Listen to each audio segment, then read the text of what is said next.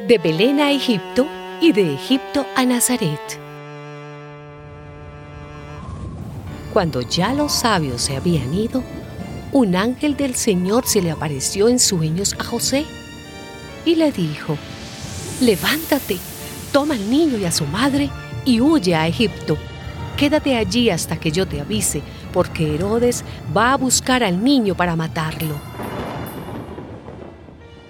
José se levantó, tomó al niño y a su madre y salió con ellos de noche camino de Egipto, donde estuvieron hasta que murió Herodes.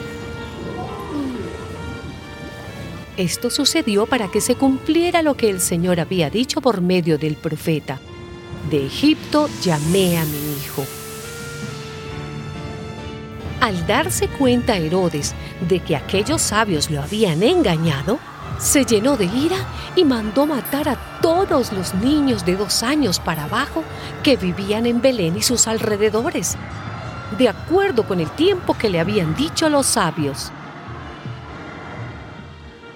Pero después que murió Herodes, un ángel del Señor se le apareció en sueños a José en Egipto y le dijo, Levántate, toma contigo al niño y a su madre y regresa a Israel, porque ya han muerto los que querían matar al niño. Entonces José se levantó y llevó al niño y a su madre a Israel. Pero cuando supo que Arquelao estaba gobernando en Judea, en lugar de su padre Herodes, tuvo miedo de ir allá y habiendo sido advertido en sueños por Dios, se dirigió a la región de Galilea. Al llegar, se fue a vivir al pueblo de Nazaret